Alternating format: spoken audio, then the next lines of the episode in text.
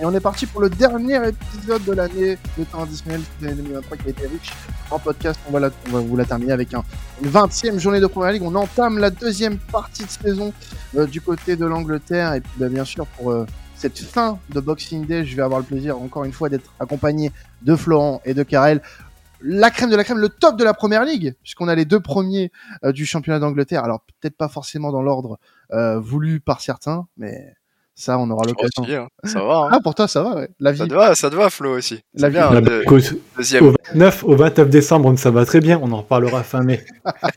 Vous voyez, vous voyez là. Ah, J'espère que vous finissez cinquième et on en reparlera vraiment Oh avec là un là. sourire. Ah là là, enfin les vrais visages. Regarde-moi l'arrogance d'un d'un homme dont l'équipe est première de classement. Mais J'ai jamais été après- aussi arrogant que ça quand c'était premier. Mais c'est bien, pour- bien en ça que t'as tort. Il faut en profiter tant que tu peux. Mais voilà, les auditeurs verront ton vrai visage et verront à quel point je suis un ange par mais rapport à oui, toi. mais la classe, elle elle est du nord de Londres et pas du côté de, du nord de l'Angleterre. Il commence à s'en douter que je suis une horreur de toute manière. Ah Mais bah quand même. oui, ça fait euh, ça fait deux ans que t'es dans l'émission, donc Oui, bon, on commence à déceler des petites esquisses de mecs bien détestables. voilà, voilà. Et vous, pas. et vous aurez, et vous aurez l'occasion de le voir euh, quasiment tous les lundis, euh, aussi détestable que là aujourd'hui. hein. C'est- Mais c'est pas vrai, je suis quelqu'un de bien.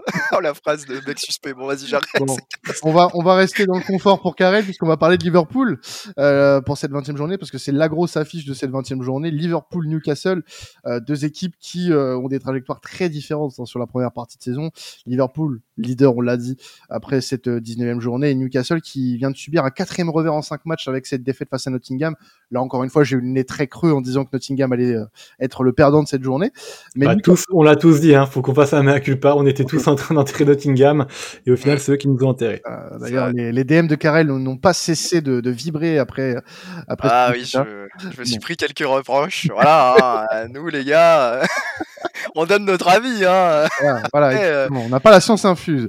Donc Liverpool qui va recevoir Newcastle dans un contexte euh, particulier en tant que leader. Et euh, ça faisait euh, un petit moment que c'était pas arrivé, Karel.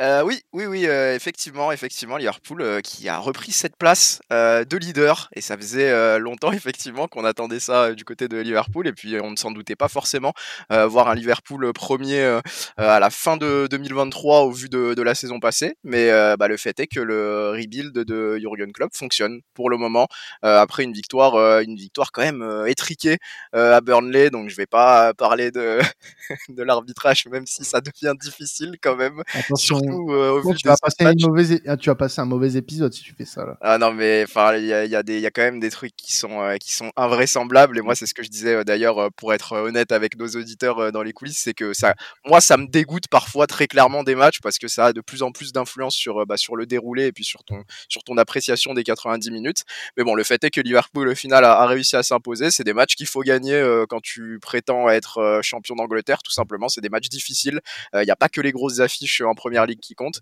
et voilà Liverpool euh, Liverpool qui s'est imposé qui a fait le travail euh, maintenant, euh, un des gros défis aussi dans les dans les mois à venir, dans le mois à venir pour Liverpool, ça va être d'être en mesure de faire sans bah, son nouveau son nouveau taulier au milieu de terrain. Ça peut paraître étonnant. On pouvait penser que ça allait être Soboslai, on pouvait penser que ça allait être Gravenberch aussi au, vu du début de saison. Au final, bah, c'est bien Wataru Endo, voilà, qui est tout simplement indéboulonnable sur les cinq derniers matchs, le, seul joueur que Jurgen Klopp a, a titularisé lors des lors des cinq dernières rencontres. Et puis il y a des stats comparatives qui sont sorties euh, sur sur Wataru Endo qui montrent euh, l'apport qu'il a avec euh, notamment euh, près de trois fois plus de buts euh, euh, encaissés par euh, Liverpool lorsqu'il n'est pas là, Euh, bien moins de points aussi qui sont engrangés par les Reds euh, lorsque le japonais est absent. Donc euh, voilà, Liverpool cherchait un peu le, le, taulier de ce nouveau milieu de terrain. Je pense qu'ils l'ont trouvé pour le moment, en tout cas avec un Endo en fait qui joue euh, très simple, qui joue comme un 6 classique. Euh, C'est-à-dire que voilà, il va mettre, il va mettre les, les tacles qu'il faut, les petits coups qu'il faut, il va aller chatouiller les, les chevilles qu'il faut lorsque c'est nécessaire, récupérer le ballon et jouer, jouer simple. Il, peut jouer long aussi, il l'a montré notamment contre Burnley. Et puis il marque également. hein. Il a, il a ça dans sa panoplie. Il est capable de tirer de loin, il est capable de, de marquer de la tête également. On l'a vu en Europa League notamment. Donc voilà, Liverpool qui commence à, trouver quelques, quelques garanties euh, dans, dans ce rebuild. Et puis euh, il va y avoir des retours euh, très très importants au mois de janvier. On peut parler de Robertson qu'on avait quasi- quasiment oublié tant ça fait longtemps qu'il est sur le flanc avec une blessure en sélection à l'épaule, comme comme Tsimikas finalement la blessure contractée contre contre Arsenal. Et puis des, les retours notamment de Thiago Alcantara. Oui, oui, qui est encore et toujours joueur de foot pour notre plus grand bonheur, même si ça fait du mal de voir qu'il a toujours autant de, difficultés à enchaîner. Le retour de Bajcetic également. donc voilà, Liverpool qui est dans une bonne phase maintenant. comme je l'ai dit, il y aura Endo qui sera absent et puis surtout Mohamed Salah ne sera pas là. Donc il va falloir se trouver des, joueurs capables de marquer aussi et de remplacer les Égyptiens sur, sur le plan statistique. Ouais, vas-y Flo, vas-y, vas-y. Dans un sens, en fait, la blessure de McAllister, elle fait beaucoup de bien Liverpool. Alors, c'était un mal de retour à l'entraînement, hein, pardon. retour à l'entraînement. Mais c'est ça, en fait. À l'époque, en fait, en début de saison, on avait un McAllister qui jouait dans ce rôle de 6, un petit peu hybride, avec euh, un alternance parfois, euh, avec parfois donc d'autres milieux de terrain qui venaient la remplacer. Mais c'était quand même un Liverpool qui avait aucune maîtrise des matchs, qui subissait beaucoup le scénario. Le match contre Chelsea, par exemple, était très intéressant offensivement, mais défensivement, Liverpool subissait beaucoup, je trouve. Euh, il y a eu d'autres matchs de cet acabit-là, et en fait, le fait que ah, Wendo, Endo, pardon, et de nouveau cette, euh, cette place au milieu de terrain et puisse euh, s'accaparer et un petit peu prendre l'essence de ce Liverpool-là, ça va beaucoup mieux. Tu dis qu'il fait rien de révolutionnaire, je suis complètement d'accord, mais au moins, tu as un Liverpool qui a enfin une vraie maîtrise des matchs et tu as une équipe qui joue quand même de manière beaucoup plus équilibrée que ce qu'on avait auparavant. Donc euh, c'est quand même quelque chose à souligner et tu fais très bien donc du coup de mettre en valeur ce travail-là parce que c'est quelque chose qui manque à Liverpool, ce qui montre quand même que dans ce système-là, bah, si, ça, ça manquait quand même bien. Donc c'est quand même assez encourageant, je trouve, pour la suite de la saison du côté de Liverpool. Et comme tu dis, bah, l'Afcon et puis la Cannes au très mauvais moment. Euh, mais Liverpool va pas être le seul club à être handicapé de certains de ces éléments. Et puis euh, ça va peut-être aussi permettre à donner de plus de responsabilité à des joueurs comme Diaz, à des joueurs comme Jota qui revient bien aussi. Euh, tu as bien sûr évidemment Nunes, sur qui on attend beaucoup. Donc il va y avoir toute cette trêve là après le Boxing Day. D'abord au Newcastle, mais honnêtement, on va y parler plus tard. Je me fais pas d'inquiétude sur ce match-là contre Newcastle, mais Liverpool va devoir sortir un petit peu de la salle à dépendance. Je les sens, je sens capable. Il y a de la qualité dans ce groupe-là, il y a une belle animation. Et puis, euh, ils l'ont déjà fait auparavant, donc ça va pas être un obstacle non plus immense à franchir euh, de mon point de vue. Et je partage tout ce qu'a dit Flo euh, sur le, la qualité de l'effectif de Liverpool. Et je voulais rebondir un petit peu sur Wataru Endo. Euh, je sais pas si on se rend compte quand même de l'impact de son arrivée euh, sur le sur le groupe, sur le milieu de terrain de Liverpool, en sachant que quand on, quand on a parlé du mercato cet été euh, dans, dans, cette émission, on, on, a surtout parlé de la refonte à partir des arrivées de McAllister, de Soboslai, parce que Wataru est arrivé en toute fin de mercato, hein, si je ne m'abuse, mm. euh, du côté de Liverpool. Et faut voir après qui y passe aussi faut voir après qui il passe. Euh, la legacy que laisse un Fabinho, par exemple, au même poste. Ça, c'est purement euh, du poste pour poste avec Fabinho, en fait. exactement. Et franchement, tu passes après un Fabinho qui a été euh, importantissime pour Liverpool sur les dernières années, euh, qui est parti, on va dire, presque en légende de, de, du club. Enfin, légende, hein, c'est un grand mot, mais en il a laissé un très très bon souvenir du côté d'Anfield. Et vraiment, on s'attendait pas à ce qu'un joueur de 30 ans euh, qui arrive de Stuttgart euh, laisse, enfin passe un, si bon test euh, sur ses six premiers mois. Honnêtement, moi je suis hyper surpris de son adaptation éclair à la première ligue et il a des qualités naturelles de toute façon pour fit avec ce championnat là et puis bah fit avec ses partenaires donc c'est un joueur vraiment pas modulable, disons, mais vraiment euh, interchangeable. Il peut passer d'une équipe à une autre sans être euh, décontenancé. Et ça, ça fait vraiment euh, la différence quand tu vas chercher un joueur comme ça, qui a pas forcément la pression d'un transfert, puisque il vient d'un peu de bon, sans manquer de respect à Stuttgart, mais il vient un peu de nulle part. Ça arrive de nulle part, ce transfert-là. On se dit, bah, qu'est-ce qu'il va apporter? Au pire des cas, ça sera un second choix. Et au final, il s'est installé dans ce milieu de terrain de Liverpool. Et il fait un bien énorme. Il complète à merveille euh, le milieu de terrain avec McAllister, Soboslai, même avec des des joueurs comme Harvey Elliott, euh, Gravenberg qui lui aussi est dans une phase euh, ascendante euh, au vu de sa progression et de son âge. Donc il apporte son expérience parce qu'il faut pas oublier qu'il a 30 ans. c'est un, joueur qu'on a sous, le pied et qui va apporter encore plus sur la deuxième partie de saison en espérant qu'il fasse une très bonne Afcon avec le, Japon. Mais ça va être un élément capital pour la seconde partie de saison de Liverpool à n'en pas douter. Et Flo a, bien fait de. Bah, alors, je reprends déjà ce que tu as dit un peu, Quentin. C'est vrai que Fabino, il a quand même laissé une, une très grosse trace. Il était notamment euh, surnommé, euh, surnommé l'aspirateur euh, du côté de Liverpool. Voilà, c'est ça, parce que voilà, il récupérait absolument tous les ballons, il les redistillait très proprement. c'était la grosse qualité de Fabino, et puis Fabino qui n'arrivait pas du tout avec le même statut que, que Endo. Hein. C'était un joueur voilà qui était en pleine bourre avec Monaco, qui sortait d'une demi-finale de Ligue des Champions, d'un titre de champion de France. c'était voilà, c'était ça n'a pas été accueilli de la même manière et c'est en ça aussi qu'Endo a, a, été pour moi très très fort. c'est sur le plan mental parce qu'il a été raillé dès son arrivée sur, sur les réseaux notamment. voilà, par quel type de supporters, je ne sais pas, mais voilà, qui, qui ont directement commencé à dire qu'il n'avait pas le niveau, que c'était pas des standards de Liverpool sans même l'avoir vu jouer. le fait est que parfois il vaut mieux attendre quand même, enfin même, je dis parfois, mais tout le temps, il vaut quand même mieux attendre de voir ce que le joueur donne. Et là, en l'occurrence, Wataru Endo qui, qui fait mentir tout le monde. Alors bien sûr, il y a quelques lacunes, il y a quelques lacunes notamment balle au pied, il y a quelques fois où il est un peu trop tranquille, où il se fait prendre par le pressing, mais voilà, sur des choses simples et des choses essentielles en fait au milieu de terrain de Liverpool, parce que aujourd'hui le milieu de terrain Liverpool, la qualité balle au pied, le talent, il l'a ils ont besoin d'un travailleur, de quelqu'un qui va faire un peu le, boulot de l'ombre, le sale boulot, et Wataru Endo le fait et très très bien. Et Jurgen Klopp, à l'arrivée de Wataru Endo, a dit que ça allait être un peu euh, son nouveau James Milner. Et je trouve qu'il y a quand même quelques, quelques similarités. Euh, c'est pas exactement le même poste, c'est pas exactement le même rôle. Mais par contre, dans le don de soi euh, et dans tout ce qu'il apporte à Liverpool, je, vois totalement la comparaison. Et ensuite, pour rebondir un peu sur ce qu'a dit Flo, ce qui est très intéressant aussi, c'est que euh, McAllister, oui, était utilisé en 6, euh, c'était clairement pas son poste. Voilà, merci Alexis McAllister qui a dépanné aussi, parce que c'est clairement pas là qu'il voulait jouer c'est pas le poste sur lesquels il, a le, plus de qualité. ce qui va être bien pour Alexis McAllister, c'est qu'à son retour, alors pas forcément à son retour directement, puisque justement Wataru Endo ne sera pas là, mais lorsque Wataru Endo sera revenu de, la sélection, il pourra jouer à un poste qui est plus adapté à ce qu'il faisait à Brighton, c'est-à-dire peut-être sur le côté gauche du milieu de terrain en 8, et son boss là, il pourra jouer un peu plus haut sur, sur le côté droit de ce milieu à 3. Donc tu vas avoir quelque chose de plus logique avec des joueurs qui, qui sont aussi plus adaptés au poste sur lesquels ils sont alignés, et puis surtout tu as quelqu'un qui va pouvoir faire le sale boulot à côté du vraiment du vrai leader maintenant de cette équipe-là, euh, qui est Trent Alexander-Arnold. Donc euh, voilà, Liverpool qui commence à trouver un peu ses, marques euh, au milieu de terrain, et c'était vraiment là où il y avait le plus de travail à faire pour moi.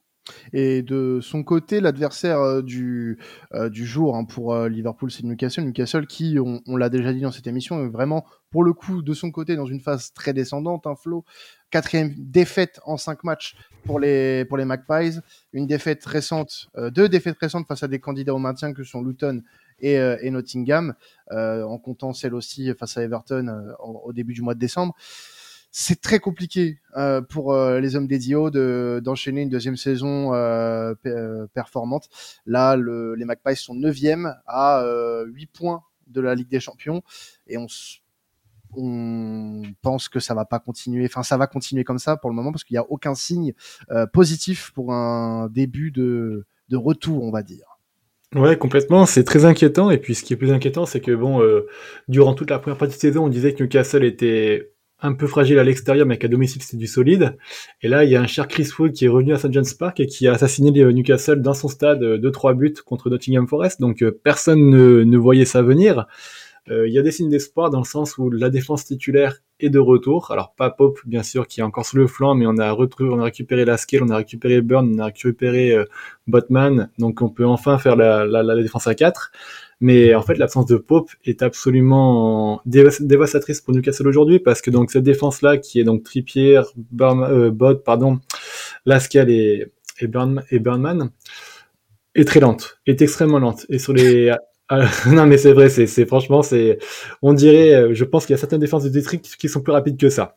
Et euh, le problème, c'est qu'à l'époque, cette lenteur était quand même très bien compensée par un sens de l'anticipation de, de Pope qui était assez fou. On voyait très souvent sur sa cage, et il y a eu beaucoup de, de contres qui ont été euh, balayés d'un revers de main de la part de, de, Newcastle, juste grâce à l'anticipation de Pope et grâce au fait qu'il avait très bien jugé la, vitesse de ses, de défenseurs, la vitesse de la balle, la vitesse de l'attaquant.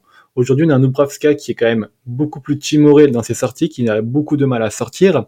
Et donc, tous ces contres que Newcastle prend, toutes les transitions que Newcastle prend, ça finit très souvent en occasion. Cette, depuis la blessure de Pope, je crois que Newcastle est l'équipe qui concède le plus d'occasions en première ligue. Ça montre à quel point la fragilité de l'équipe est, apparente et à quel point Pope, en fait, était un élément essentiel à aller au système de Eddie Howe et que sans lui, bah, c'est un petit peu une pyramide de cartes qui s'écroule. Euh, une chose qu'on avait peut-être sous-estimée au début quand on parlait de l'absence de Pope, mais qui est, qui est vraiment, à mon avis, euh, aujourd'hui un problème majeur.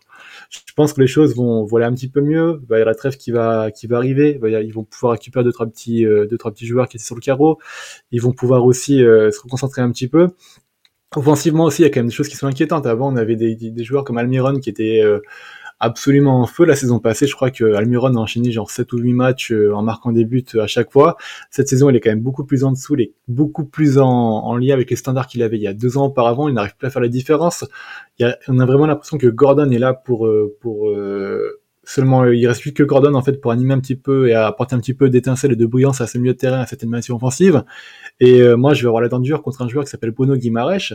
Bruno Guimarèche qui est un joueur talentueux, mais putain, qu'est-ce que c'est un boucher. Et à chaque fois, il fait vriller le match parce qu'il va taquer les chevilles des défenseurs, il va prendre un carton jaune, il va être très agressif, il va être très émotif et il va souvent sortir son match parce que euh, il vit son match beaucoup trop à fond, il met en danger son équipe, il met en danger ses adversaires et euh, son comportement n'est pas digne d'un joueur qui, joue le top 4 en première ligue. Honnêtement, je suis vraiment très déçu de ce qu'il apporte sur le terrain. Il est complètement sorti du prisme du footballeur qu'il était la saison passée, d'un footballeur qui était certes très rugueux, mais qui arrivait toujours à dominer son match, à dominer son milieu de terrain. Aujourd'hui, c'est devenu un peu une parodie, je trouve, de ce qu'il représente, à toujours vouloir chercher la blessure de ses joueurs. Alors vous me direz certes qu'il n'a pas encore blessé de joueurs, mais son jeu est très agressif, il est très rarement sanctionné, ça va être une question de temps avant qu'une cheville va être brisée de la part de, sa part. Donc, euh, et ce, je, je, trouve que dans son comportement, il est quand même beaucoup plus agressif qu'il était auparavant, et euh, il fait sortir toutes ses coéquipiers de, tous ses coéquipiers de son match contre Nottingham. On a vu Newcastle qui a beaucoup paniqué, on n'a pas vu de vrai leadership euh, pour réagir face à ça. On a aussi un Trippier qui est au fond du saut moralement parlant et qui est le capitaine et qui n'arrive pas à remobiliser les troupes. Je trouve que mentalement, euh, cette équipe se fait encore plus tirer vers le bas par un joueur très émotif comme Guy et par un joueur qui ne sait pas maîtriser ses émotions comme ça. C'est très dangereux.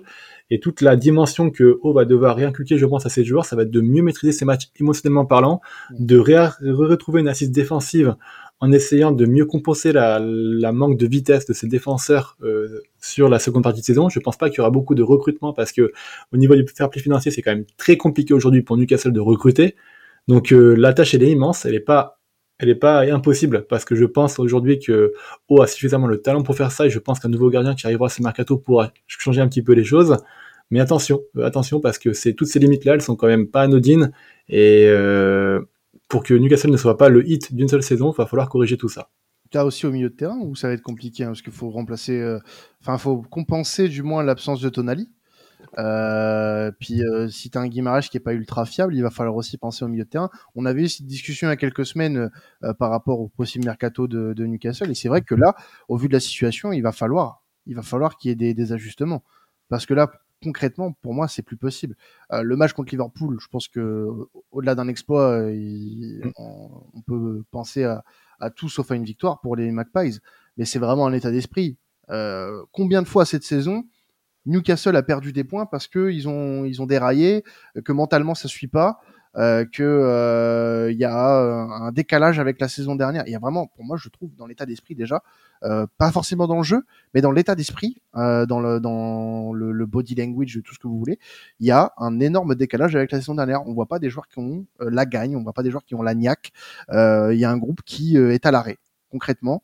Je ne sais pas quelle est la raison. Est-ce que c'est une trop grosse pression par rapport à la saison dernière euh, du fait que Newcastle a un nouveau statut euh, Il y, a eu la Ligue des Champions, il y a eu beaucoup de choses à encaisser. Euh, est-ce que c'est un groupe qui est suffisamment armé pour vivre tout ça? Peut-être qu'il aurait fallu d'autres ajustements. En début de saison, on s'était félicité d'un mercato plutôt intelligent avec l'arrivée d'un joueur comme Tonali, par exemple. Mais force est de constater que pour le moment, ça a du mal à suivre. Donc, euh, est-ce que c'est un problème d'état d'esprit, de mentalité? Moi, je pense que oui, parce qu'il y a un gros décalage quand même avec l'approche de certains matchs euh, depuis, la, depuis le début de saison, et euh, ça risque de jouer des tours. Et attention, Newcastle aujourd'hui est en le milieu de tableau et neuvième. Et je n'ai pas, je n'ai pas un, comment dire, la prédiction d'un avenir très radieux pour pour les Magpies. en tout cas, pas avec cet état d'esprit. Pour moi, ça risque de pas aller très très loin. Et, juste, par contre, défensivement parlant aussi, juste pour finir, il y a quand même un esprit, il y a quand même un petit espoir, et je te laisse la parole Karel, c'est quand même Livramento qui est arrivé, qui a toujours fait de très bonnes entrées. Je pense qu'à la place d'un Trippier, ou même pour euh, jouer en latéral inversé à la place de Burns, ça pourrait quand même corriger deux trois petits soucis euh, de vitesse. Mais euh, voilà, c'est une piste à explorer aussi. Ah, T'as bien fait de parler de, de Trippier parce qu'en ce moment, voilà, on peut dire, on peut dire ce qui est, c'est catastrophique. Tout simplement, Trippier qui concède minimum, il y a minimum un but par match qui, qui, qui vient de son côté et qui est directement, qui, qui lui est directement euh, relié. Donc euh, voilà. Et puis euh, t'as as parlé de la, la, lenteur de la défense. Je trouve que sur le match contre Nottingham, bah c'est très parlant. C'est-à-dire qu'on voit que ça T'es pris dans la profondeur par Chris Wood, euh, qui, est, qui est un très très bon joueur de surface, un très bon neuf, un très bon finisseur, mais qui n'a jamais été vraiment reconnu pour ses qualités de sprinter. Pourtant, dès qu'il était lancé dans la profondeur, euh, bah, on a très bien vu que cette ligne défensive de Newcastle avait énormément de mal à, le rattraper et, à pouvoir le, gêner dans les derniers mètres.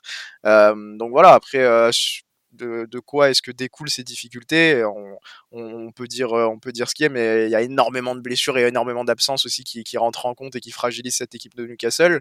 Mais c'est quelque chose qu'on avait mentionné. Il faut réussir à, gérer euh, euh, cette euh, cette campagne européenne. Et avec le groupe qu'avait qu'avait Newcastle ils étaient obligés de jeter toutes leurs forces dans, dans les deux batailles tout simplement. C'était difficile c'était difficile de s'économiser sur un des deux tableaux et au final, ça a pas vraiment payé pour Newcastle, qui, bah voilà, qui, qui est neuvième, qui est en championnat, qui ne s'est pas qualifié pour les phases finales de cette Ligue des Champions, et qui aujourd'hui fait face à une vague de blessés qui, qui est monumentale. Donc voilà, va falloir bien gérer ce mercato d'hiver. Il va falloir faire des, des bons coups.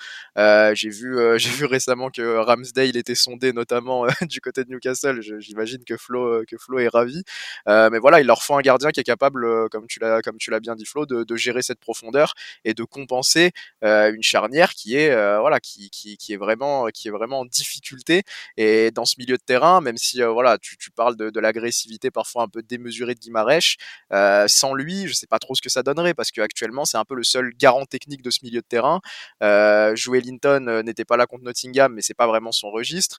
Et on, ce qui est significatif, c'est qu'un jeune joueur comme Lewis, comme euh, Lewis Smiley euh, a énormément de temps de jeu. Euh, tu mets énormément de pression sur les épaules d'un joueur comme Lewis Smiley, un peu à l'image de, ce que fait Manchester United avec, avec Kobe Mainu.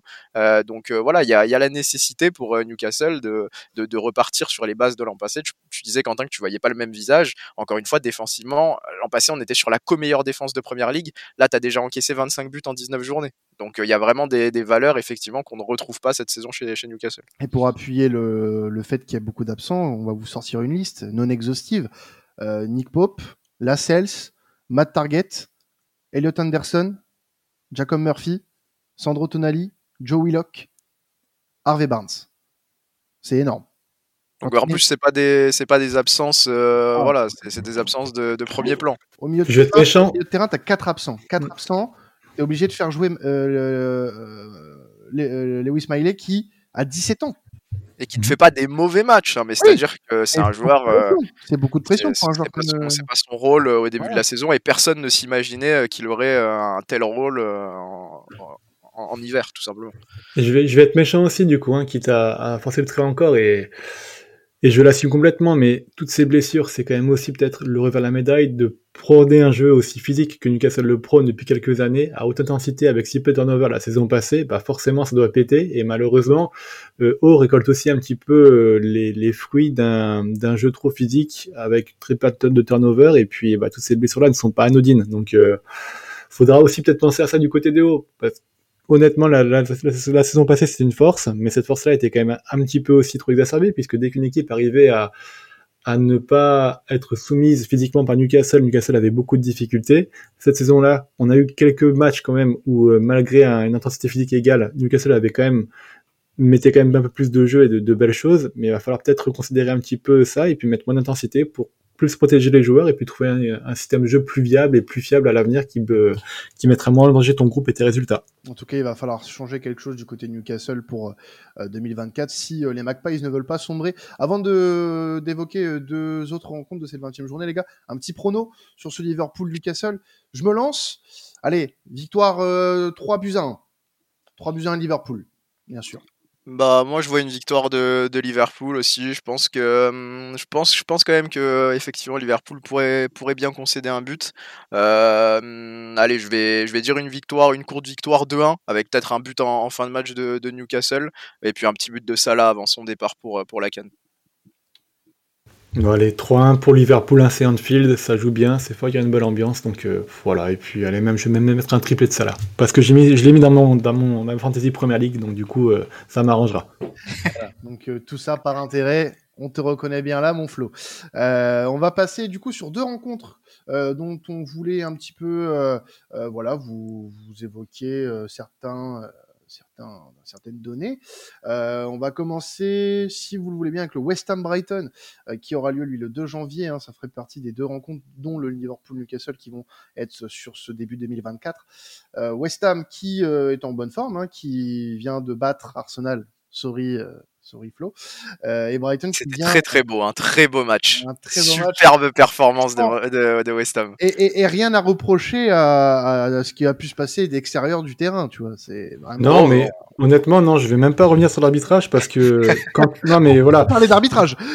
je... Non, je parlais pas d'arbitrage parce qu'honnêtement, oui, il y a eu des soucis au niveau de l'arbitrage. Il y a peut-être un. Il y a eu, y a eu d'autres soucis à Arsenal quand même. Il y a peut-être deux penalties. Il y a même très sûrement deux penalties qui sont pas sifflés pour Arsenal, mais quand tu mets 77 touches dans l'opposition dans, ta surface adverse et que tu as 30 tirs au but, tu dois au moins marquer un but. Et t'en mets pas. Donc, euh... il n'y a pas énormément de tirs cadrés non plus, euh, par rapport au ratio des tirs, du moins.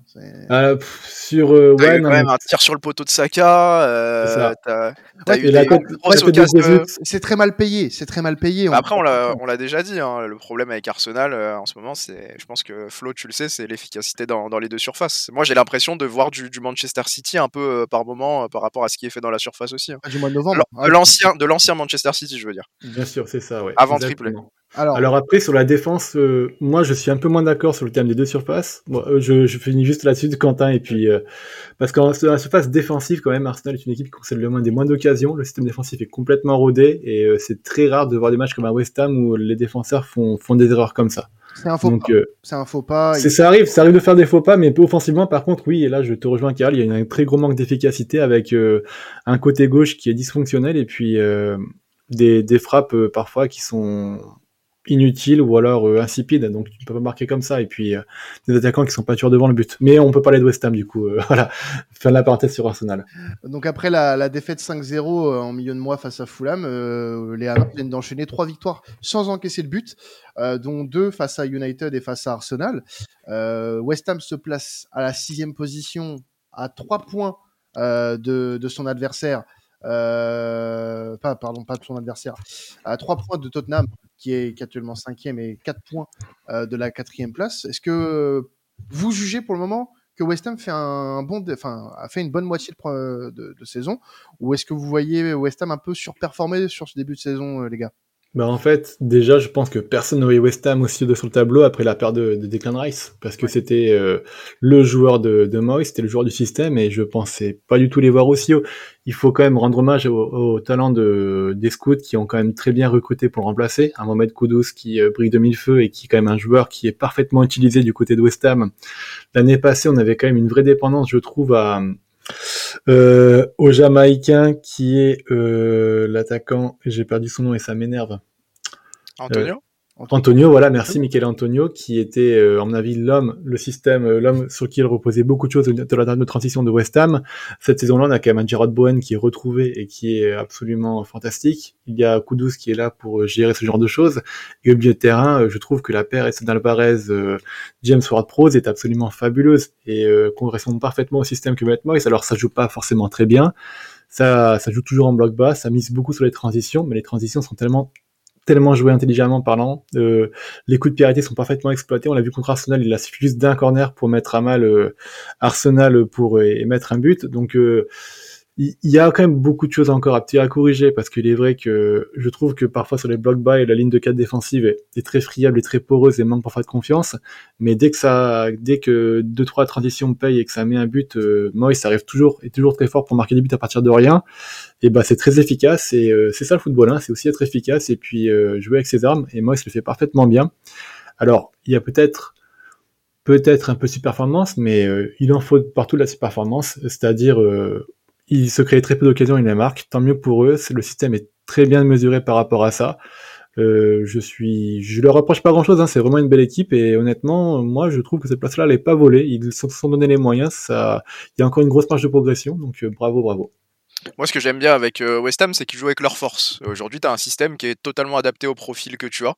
Euh, voilà, tu as parlé de, joueurs comme Kudus, des joueurs comme Bowen, c'est des joueurs qui sont capables de prendre la profondeur et surtout d'être très très réalistes. Euh, on en a parlé un peu dans, le dernier podcast, mais Jarrod Bowen, ça fait déjà quelques saisons qu'il est capable de, sortir des, stats, des stats pareils et, de faire preuve d'énormément de qualité devant le but. Kudus, on se rend compte que voilà, la transition, la transition en PL, il l'a très très bien géré aussi et que également devant le but, ça fait très mal. et contre et contre Arsenal, encore une fois, West Ham qui a, qui, a, fait du West Ham. C'est-à-dire que là, je parlais d'efficacité dans les deux surfaces, surtout pour cette rencontre, cette rencontre précise, parce que Arsenal, voilà, qui reste quand même la deuxième meilleure défense de première ligue juste derrière, juste derrière Liverpool. mais sur cette rencontre, West Ham qui a marqué sur ses deux premiers tirs cadrés. Donc, donc je pense que je pense que ça en dit long. Et, et derrière, ils ont ils ont su faire le travail pour pour pour ne pas encaisser. Mais West Ham qui a énormément de qualité, qui a, qui a ses joueurs, euh, comme l'a dit, euh, comme l'a dit Flo, euh, qui sont capables de, de, faire les dernières passes, qui sont capables de faire la différence aussi au milieu de terrain. Des joueurs comme Ward Prowse, des joueurs comme Paqueta. Hier, Paqueta qui sort au bout d'une trentaine de minutes, mais qui est quand même remplacé par un, par un Saïd Benrama. Donc au niveau de la, la qualité balle au pied, de, la qualité des remontées de balles, voilà, tu perds un peu, mais, ça reste quand même, qualitatif. Et puis surtout, ce qui faisait qu'on doutait de, cette belle saison de, West Ham, c'est que bah, il y a la perte de Declan Rice, puis tu sortais d'une saison beaucoup plus compliquée en championnat, où bah, cette, cette capacité à, exploser devant tout en étant solide derrière, elle avait, on a l'impression de, qu'elle, s'est fritée un peu, et au final, moi j'ai l'impression de revoir le West Ham d'il y a deux ans, tout simplement, qui fonctionnait très bien, qui était la bête noire des, grosses équipes de PL, avec beaucoup de qualité sur coup de pied arrêté, qui était capable d'exploser en transition. voilà, West Ham qui est en encore en train de, faire du West Ham cette saison, mais ça fonctionne très bien. Donc pour moi, euh, c'est facile de parler de, surperformance avec ce genre d'équipe qui concède beaucoup d'occasions. Euh, par contre, moi j'ai envie de, louer le fait que voilà, ça fait quelques années maintenant qu'ils jouent avec leur force, qu'ils ont un plan de jeu précis et ça fonctionne contre les grosses équipes de PL et ça, leur, permet aujourd'hui euh, d'être sixième tout simplement à trois points seulement de, la cinquième place de Tottenham. Donc preuve, preuve en est le, le, travail de, David Moyes continue de fonctionner euh, pour le moment pour les Hammers. Une équipe qui va recevoir euh, Brighton, hein, qui s'est relancé après une grosse victoire justement face à Tottenham, 4 buts à 2 euh, le, le 28. C'était une victoire dont avaient besoin hein, les, hommes de, Zerbi, puisque ça allait pas très très bien depuis le début du mois, notamment en Première Ligue, avec deux nuls, une défaite, et puis même une huitième place pour, pour ce Brighton qui clairement pourrait, pourrait voir un petit peu plus haut. On, quelles sont vos attentes, vous, sur la deuxième partie de Brighton, qui a un peu déçu euh, Karel, est-ce que tu les vois aller un peu plus haut? Au contraire, tu penses que là, ça risque d'être un peu compliqué pour aller chercher plus haut cette année? Bah, pour moi, Brighton, c'est un peu comme je l'ai dit, il me semble dans le dernier épisode, c'est que c'est un peu une saison de, c'est une saison d'apprentissage euh, pour une équipe qui aimerait euh, se stabiliser dans les places européennes, mais qui doit justement apprendre à avoir l'effectif et la rotation euh, nécessaire pour gérer les deux compétitions. Moi, je pense qu'aujourd'hui, Brighton, s'ils avaient une seule compétition à jouer en début de saison, ils seraient peut-être un peu plus haut. ça reste quand même à nuancer parce qu'au final, on se rend compte que au moment de, au moment de, de la nouvelle année, au moment du Boxing Day, ils sont huitièmes et ils sont qu'à 6 points de Tottenham. donc les places européennes sont encore jouables, mais voilà, pour moi, Brighton, ça vient, ça vient surtout de, de, ça. Euh, de Zerbi, il avait été très clairvoyant euh, à ce sujet. Il avait dit que voilà, il fallait apprendre à jouer avec un rythme un peu plus élevé, surtout que c'est une équipe, euh, voilà, euh, qui, dépense beaucoup d'énergie sur le terrain avec un système qui requiert, voilà, beaucoup, beaucoup d'efforts. mais aujourd'hui, ils sont encore capables de, de coups d'éclat, comme ça a été le cas contre Tottenham, où bah, on a vu toute la qualité aussi de, de cet effectif sur un match et sur un match où justement tu t'isoles un peu des compétitions européennes où tu peux prendre un rythme pas moins effréné parce que tu enchaînes quand même avec le Boxing Day, mais peut-être un peu plus proche de ce que tu avais l'habitude de connaître. Et on voit que c'est une équipe quand même qui est, capable de, se réadapter, euh, de se réadapter rapidement et de faire mal à des équipes contre, euh, contre Tottenham qui se livrent.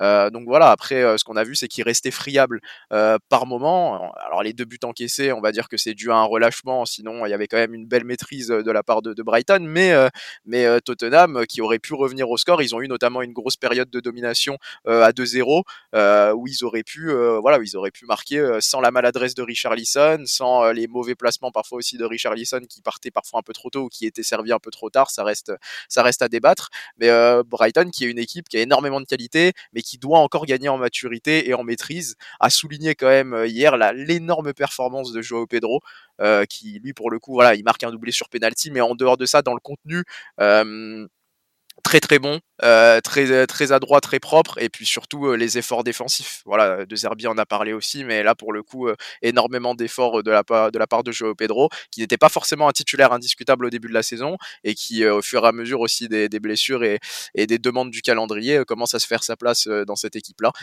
et puis également la, la, grosse grosse performance de, de, James Milner, qui même à 37 ans est capable de, de sortir des performances énormes. Un sacré banger hein, contre Ouais. Oui, voilà, et puis qui a, voilà, qui a, qui a enregistré sa passe D quand même. Euh, voilà, petit coup de cœur pour moi, ça reste le but des Stupinian avec la célébration Ah, dans la caméra I'm back. Voilà, magnifique. Donc euh, voilà, parce qu'il revenait de, de blessure, c'était son retour.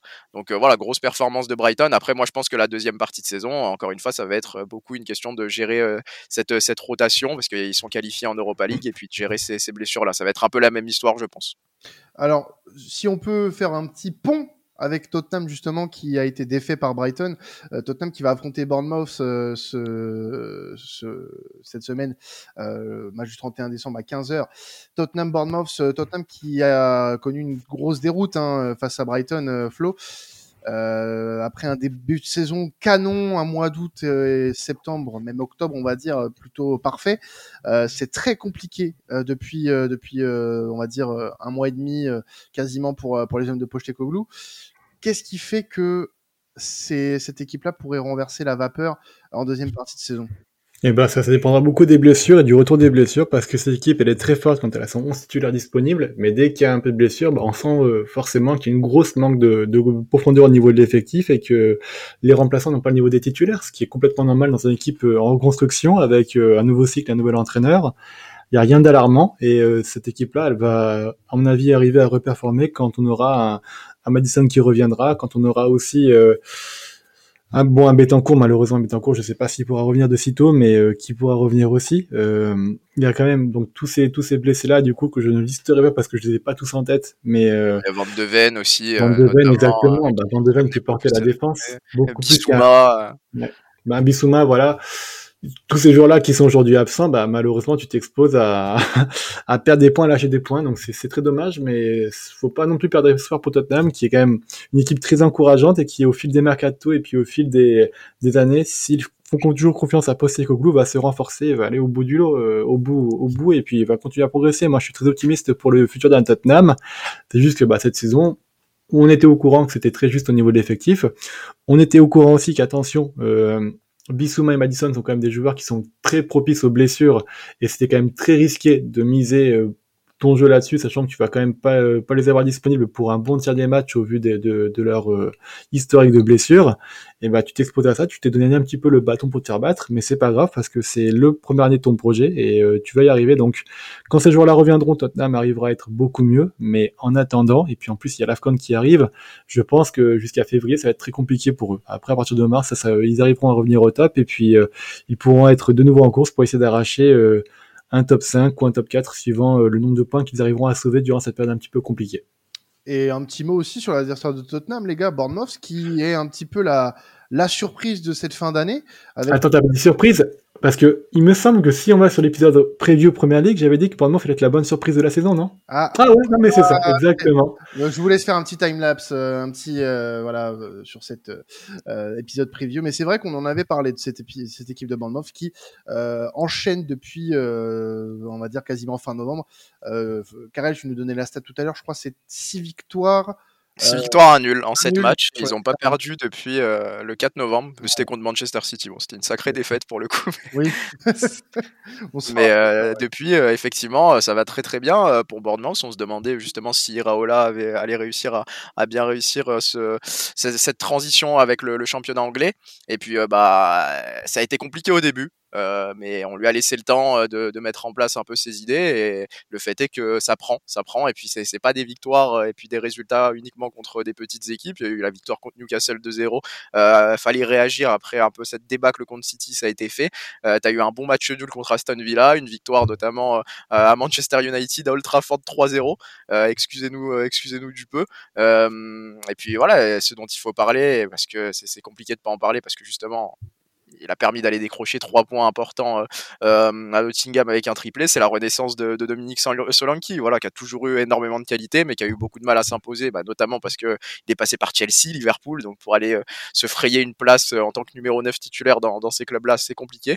par contre, dans un club entre guillemets de, second chapeau de, de, première ligue, voire de troisième chapeau de première ligue, là, il a toute sa place et il montre toute sa qualité de, joueur qui peut être clutch. actuellement, tout simplement, Dominique Solanki, le troisième meilleur buteur de première ligue, donc donc c'est pas rien. derrière derrière Haaland, à égalité avec Mohamed Salah, devant Gminson. Excusez-nous du peu, Monsieur Solanki, mais voilà, Bournemouth qui globalement est en train de se, prendre un petit matelas sur la zone de relégation et qui va pouvoir doucement regarder un peu plus haut. Donc pour Tottenham, il y avait clairement des équipes plus faciles à prendre dans cette première ligue.